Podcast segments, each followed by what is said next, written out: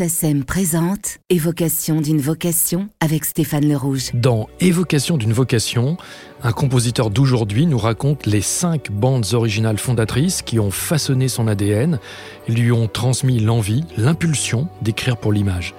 Pour ce cinquième épisode, nous accueillons un compositeur autodidacte qui déteste l'idée du professionnalisme, un poète du bricolage passionné par tout ce qui est déglingué, par les fausses notes, par les instruments désaccordés. Au cinéma, ses partitions emblématiques s'intitulent Slogan, La Horse, Projection privée, Les Lolos de Lola, Les Guichets du Louvre, L'amour propre ne le reste jamais très longtemps, Comédie d'été, Bienvenue à bord, La Tour Montparnasse infernale, Les Amants réguliers, La frontière de l'aube, Microbe gasoil. Bonjour Jean-Claude Vanier. Bonjour. Vous êtes né à Bécon-les-Bruyères, où vous avez grandi. Oui. Quelle était la, place du, cinéma dans votre enfance et votre jeunesse bah, Pas grande, parce que d'abord mes parents ne sortaient pas, ils étaient contre cette idée de, de plaisir, je pense. il y avait deux cinémas à Bécon. Il y avait le Bécon Palace, et le casino de Bécon. Les noms même de ces cinémas est dérisoire. C'était des cinémas des années 50. Alors c'était l'époque où il y avait les actualités euh, peintes sur un écran. Et euh, en attraction, il y avait des, des humoristes ou des musiciens qui venaient. Comme ça, j'ai pu voir Gilbert Bécaud ou des, gens comme ça. Et donc, j'ai pas vu beaucoup de films quand j'étais jeune. Mais vous aimiez ça ou pas? Bah, Moi, je trouvais ça sympa. Oui, j'aime bien. Donc, j'ai vu ce film Les 400 coups, où Jean-Pierre Léo, qui a à peu près mon âge, alors évidemment, il y avait une, une, génération de se regarder soi-même, miroir, un petit peu empathique. Quoi. Et donc, euh, voilà, j'étais très emballé par ce film et j'ai beaucoup aimé la musique. Pourquoi? Bah, Parce qu'elle est simple. C'est pas une musique prétentieuse, c'est une musique simple, mélodique. Je me souviens plus qui l'a écrite. C'est Jean Constantin. C'est Jean Constantin, voilà. Jean Constantin, il a toujours eu des, idées mélodiques euh, assez astucieuses, bien parisiennes, bien françaises. Et euh, je trouve ça très séduisant. Ça, me le rapproche de Marguerite Monod comme, comme genre. J'ai même, euh, même déférence pour l'un comme pour l'autre. Et en tout cas, donc j'ai adoré cette musique. Et vous avez vous-même réorchestré cette musique 13 ans plus tard. Ah bon? En travaillant avec Jean Constantin sur un album qui s'appelle Le Poulpe. Et Jean Constantin a transformé sa, sa valse des, des, des, 400 coups en cha-cha dédié à François Truffaut. Truffaut, ah, cha-cha-cha. Je me souviens pas de ça. Mais c'est possible. Mhm. Je me souviens vaguement que j'ai fait un disque avec lui, mais je me souviens plus quoi.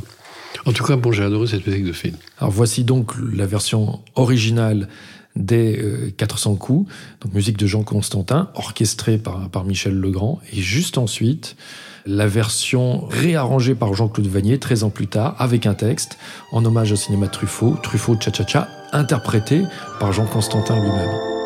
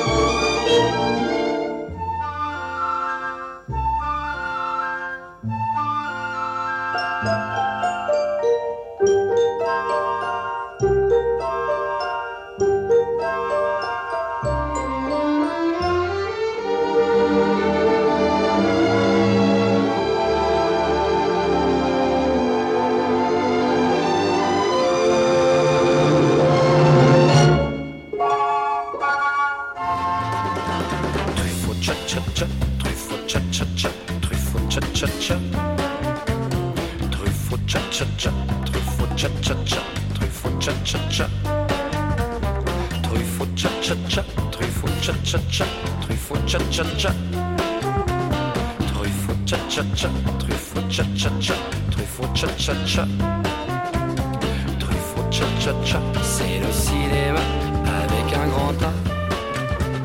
Tcha tcha tcha Truffaut, c'est Jean-Pierre Léo avec un grand O, tout comme dans Jeanne Moreau. Truffaut, tcha tcha tcha, une belle fille comme moi avec un grand doigt.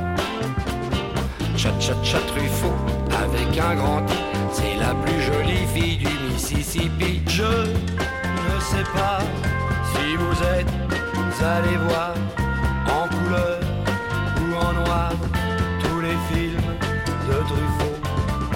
Mais je sais bien qu'il faut aller les voir en couleur ou en noir. Alors un autre choix euh, déterminant dans votre, dans votre enfance, c'est un film de Carol Reed, et qui est un film qui a donné un coup de pied dans la fourmilière, euh, puisque au lieu d'avoir une partition qui s'aligne sur tous les détails de l'action, c'est un, un polar qui se passe à Vienne, il y avait un seul et, même thème joué à la cithare. Anton Karas, le troisième homme. Oui. D'abord parce que là, j'ai découvert cet instrument extraordinaire, la sitar. J'en ai même mis plus tard dans des musiques de films. J'ai eu du mal à trouver les gens qui ont joué. Mais surtout, j'ai trouvé la construction et la place où est mise la musique et son, comment dire, sa signification dans l'action, dans l'image, tout ça, etc. C'est formidable d'avoir mis toujours ce thème-là, comme ça.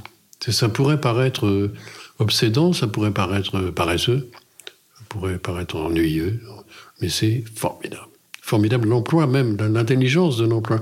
En fait, ce qui s'est passé, c'est que euh, ce film a été tourné à Vienne, et en face de l'opéra, il y a le, café Mozart et le café là où il y a tous les, le- les- la tarte euh, célèbre, on s'en fout. Et, donc il y avait Anton Karas qui jouait euh, de la de la sitar. Il jouait ce thème qui n'avait pas du tout été fait pour le film, etc. Et euh, je ne sais pas si c'est pas Orson Welles qui a dit mais, mais, mais- formidable votre musique, etc. C'est Carol Reed qui, qui l'a attrapé. C'est ça. Ouais. Et donc, ils ont enregistré euh, à la va-vite ce truc, et puis ils n'ont pas appelé aucun compositeur, ils ont mis que cette musique-là dans le film. Et je trouve ça génial. Vraiment, le le mot n'est pas trop fort. là. Mais est-ce que vous aimez le thème en lui-même ou est-ce que vous aimez le principe même de la répétition? C'est ce que je vous disais, c'est le principe même de la répétition et la place où, et comment elle est employée, la musique et ce qu'elle signifie dans le film. C'est magnifique, ça. Elle a une vraie, elle a une vraie signification obsédante de, de- avec l'action. Ça marche très très bien avec le film. D'ailleurs, le film a euh, fonctionné. Et vous, dans vos enregistrements, qui avez-vous employé à la sitar? J'ai pris un type qui était le patron du syndicat des boulangers et euh, qui, qui donnait des, des cours de sitar. Ah oui. Ouais. J'ai eu un mal fou avec lui parce qu'évidemment, ces gens-là ne disent pas la musique, mais ça n'empêche qu'ils sont de très bons musiciens. Et euh, c'était pas mal ce qu'il a fait, j'aimais bien. Puis, puis surtout, il y a des, des choses que je n'avais pas prévues dans la sitar, des, machins comme ça. Il a reproduit ça, mais magnifiquement. C'est tout un style, c'est ça, la, musique, c'est. C'est comme le tango, comme tout ça. Il faut que ça soit joué par des gens qui connaissent bien le truc. Donc, euh, Antoine Carras, moi, j'ai beaucoup aimé.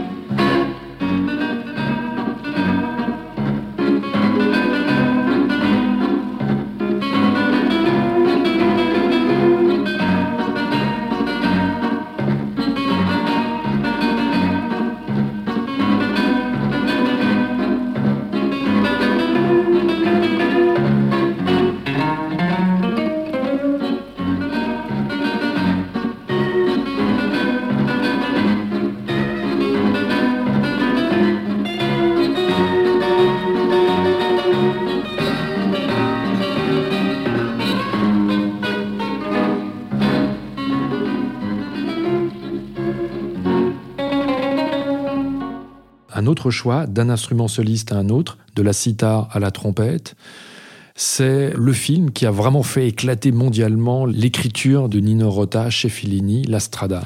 Pourtant, Nino Rota avait fait beaucoup de films avant. Euh, pas seulement avec Fellini, il est là, il est présent depuis le début. Mais euh, de, de la carrière de Fellini, mais il avait fait plein d'autres. Il a fait une œuvre monumentale. Euh, comment dire, Nino Rota. Elle a commencé dans les années 30, donc il avait déjà presque 20 ans de cinéma au compteur avant La Strada. Oui, mais il n'a pas fait que du cinéma, il a fait des symphonies, des concertos, des- c'est absolument dingue. Et donc la Strada. La Strada, c'était joué à la trompette, ça correspondait parfaitement à l'image que je crois Fellini voulait donner de sa femme à l'époque, Giulietta Massina. Ça correspondait euh, à l'ambiance du cirque, ça correspondait à la solitude, ça correspondait, enfin c'était c'est extraordinaire.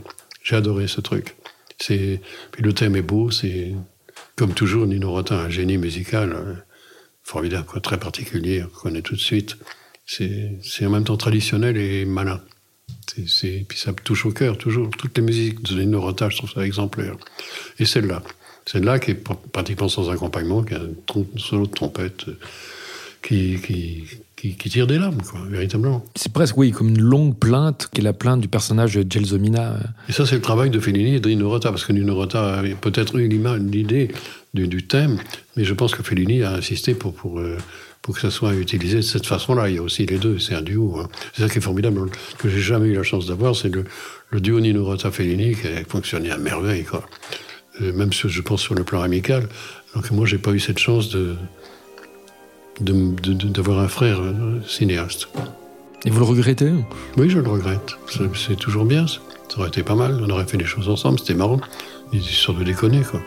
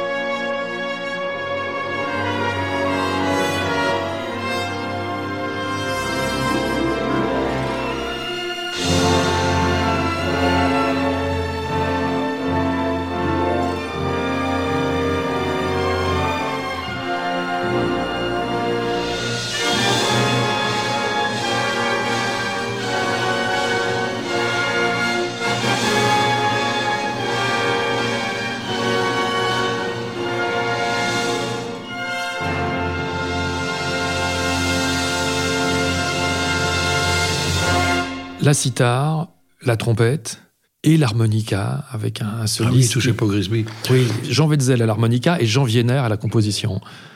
Alors, Jean Vienner, il se fait que. J'avais entendu parler de lui. C'est un mec que je voulais absolument rencontrer. Je n'osais pas l'appeler. Mon grand-père avait fait son service militaire avec lui. Et euh, pour mille raisons, je n'osais pas l'appeler, pour, pour- pour- etc. Et puis un jour, je vois Vienner sur une liste de de, d'alto, de musiciens qui jouaient dans, l'orchestre que j'avais, à diriger. Et je lui dis, vous, vous êtes de la famille de Jean Vienner Il me dit, oui, je suis son fils. Alors, J'ai dit, écoutez, ça vous ennuierait pas de lui dire que j'a- j'adorerais le rencontrer. Et je me suis lancé, j'avais vraiment le trac.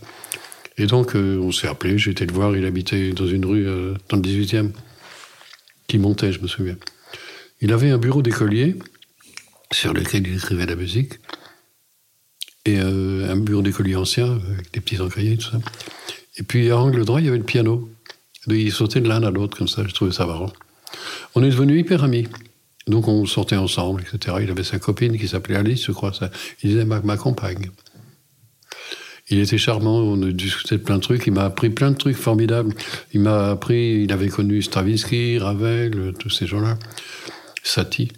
Et donc euh, il m'a dit, mais le, le il me dit, mais le plus marrant de la bande, le plus déconnant, le plus hirsute, c'était vraiment Stravinsky. Qu'est-ce qui me faisait marrer? Et tout d'un coup, quand il m'a dit ça, ça m'a, moi qui adorais Stravinsky comme un, peu comme une idole, un peu d'une manière euh, chrétienne, je dirais. Euh, il me l'a ramené à la vie.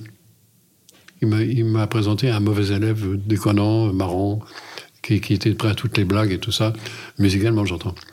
Et c'est vrai que à chaque fois que maintenant je regarde une partition de Stravinsky, je vois où il s'amuse. Je vois qu'il s'amuse.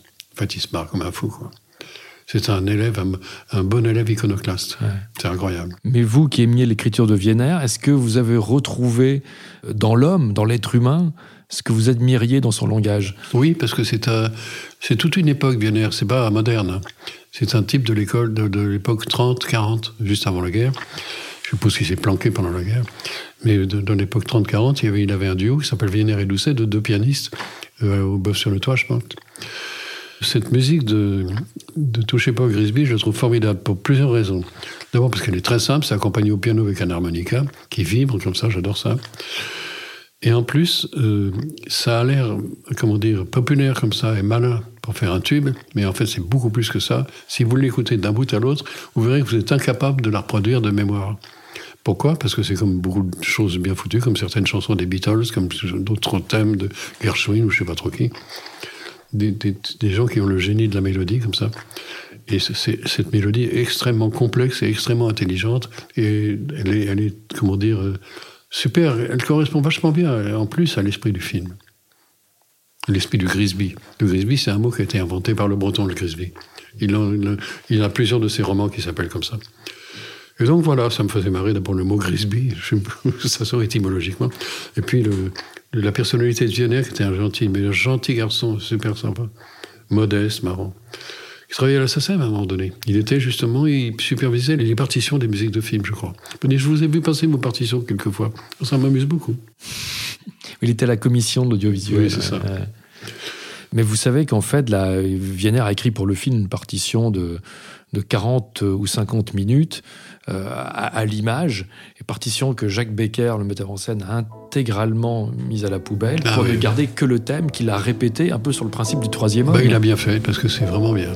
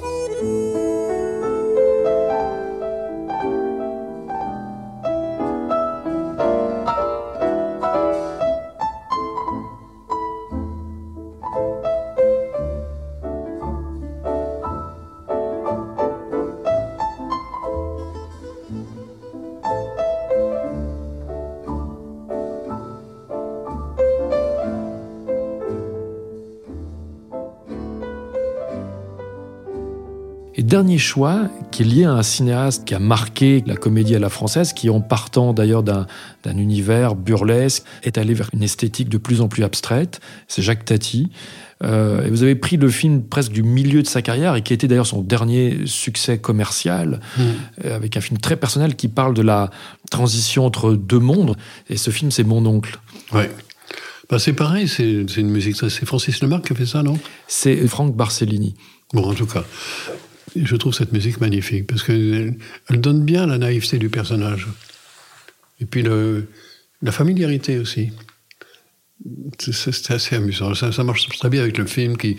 Je crois que le film aurait été détruit par une musique euh, symphonique, par exemple. Là, c'était exactement ce qu'il fallait. Je trouve que ça colle parfaitement à l'esprit Tati. J'ai beaucoup aimé Tati. Je pense qu'il a, il a été pillé, copié, tout ça, etc. Mais je trouve que Tati était formidable. Est-ce que vous compreniez aussi son choix de prendre plutôt des, compositeurs de chansons, de variétés, en tout cas de prendre des profanes de la musique de film? Oui, je comprends très bien. Un, professionnel de la musique de film, ça peut être envahissant, chiant, euh, qui, qui, nous, qui nous abasourdit avec son professionnalisme, ses, ses, fugues, ses contrepoints, ses problèmes harmoniques et tout ça. Je trouve qu'il est très bien fait. Et puis, quand vous avez vu le film, vous avez perçu aussi que par rapport à ce qui se faisait beaucoup à l'époque en comédie avec ce compositeur d'ailleurs très doué, Gérard Calvi, Mhm. qui écrivait sur des, des, des, des films comiques, des musiques comiques. Mais il écrivait pour les branquignoles. Les branquignoles, les musiques à effet, façon Spike Jones, en quelque sorte. oui, bien sûr. Alors que Tati, lui, c'était tout le contraire. Il voulait des musiques, des rengaines populaires, populistes, des valses des faubourgs. Oui, je préfère ça, moi. J'ai beaucoup entendu des trucs de Calvi qui sont des trucs formidables, mais je suis pas bien de la musique genre Spike Jones et compagnie. Je déteste ça, la musique euh, qui, la musique euh, blague, quoi. La musique qui veut faire rire. Ouais. Quand, par exemple, Eric et Ramsey m'ont appelé pour faire la tour Montparnasse infernale, ils m'ont demandé de faire de la musique comique. Et je leur ai dit, ben, je, ne peux pas, tout simplement. C'est, c'est- ça m'amuse pas, d'abord, je sais pas le faire, etc. Je leur ai dit, je vais faire une musique euh, traditionnelle de ce qu'on met sur les films américains, et vous verrez que votre comique ressortira encore mieux. Et j'ai vu que Eric, il n'y a pas longtemps, il m'a dit, mais c'était une super idée. C'est la meilleure idée qu'on puisse avoir. C'est-à-dire d'avoir un contrepoint par rapport à ce qu'on voit à l'image. Et là, en l'occurrence, chez Tati, un contrepoint de sentiments, euh, mais qui met d'autant plus, par effet de contraste, en valeur la, la drôlerie des, des situations. Oui. Ben oui, c'est ça, c'est la simplicité même qui le met en valeur. Je sais que Mozart a fait des musiques, euh, des, plaisanteries, des plaisanteries musicales. Ben, ces plaisanteries musicales, j'en ai des partitions ici, c'est marrant comme tout, mais c'est un mec qui joue fou à un moment donné parce qu'il a perdu la partition, ou des musiques qu'on jouait au dé, il a fait ça aussi. On- il avait chaque mesure porté un nombre, euh, bon, je tirais les dés, mais la cinquième, allez, donc, etc. Il y a le duo de la table, ce qu'on appelle le duo de la table, c'est une partition. Il y a un violoniste en face de vous à la table et, et chacun joue euh, la partition, l'un à l'envers et l'autre à l'endroit. Alors, il y a un moment où ça coince un petit peu vers le milieu, et ça marche, et donc c'est rigolo. Donc, beaucoup de musiciens ont fait, Rameau aussi a fait des, des canons, euh, Mou- ton moulin, ton moulin va trop vite, je crois que c'est de lui, Meunier Tudor, Ouais. des trucs comme ça. Il a fait des, des, des- des canons, mais des canons, des canons euh, comment dire, complexes. Bach a fait des, dans la, l'art de la fugue a fait des, des trucs insensés. Un thème qui part du début jusqu'à la fin et, l'autre, et, et le deuxième instrument qui part, qui joue le même thème à l'envers, qui part de la fin pour aller au début. Des trucs amusants comme ça, des jeux. Là, ça, véritablement, ça fait penser à Pérec. Ce sont des, des contraintes qui sont des marchepieds pour l'imagination. Et vous vous souvenez précisément de la, de la découverte de mon oncle à l'époque? Non. Je pense qu'on ne le voyait pas comme euh, on le verrait aujourd'hui, parce que j'ai revu mon oncle dernièrement, et ça fait pas autant d'effet qu'à l'époque, parce que le décalage était énorme entre le mobilier qui était fait par un designer euh, vraiment de l'époque et qui était vendu après par Macha Makayev. Donc il y a eu toute une esthétique La Villa Arpel, oui. Ouais, Mm. ça, euh, des trucs marrants. Alors qu'aujourd'hui, c'est presque passé dans les mœurs. Le, le, le mec qui, qui fait marcher sa fontaine en arrivant chez lui, mais mais il y a plein de connards qui ont des maisons de, de campagne où ils se sont fait une fausse fontaine en plastique et ils mettent le truc en route quand ils arrivent. hein. C'est- devenu comme ça. À l'époque, c'était complètement plouc. Maintenant, c'est devenu bourgeois. Et bien voilà, on va donc se quitter avec cet hommage à Jacques Tati et à ce compositeur, Franck Barsellini, qui a écrit ce thème, qui a traversé le temps, le thème de mon oncle. Merci Jean-Claude Vanier. Mais c'est moi qui vous remercie.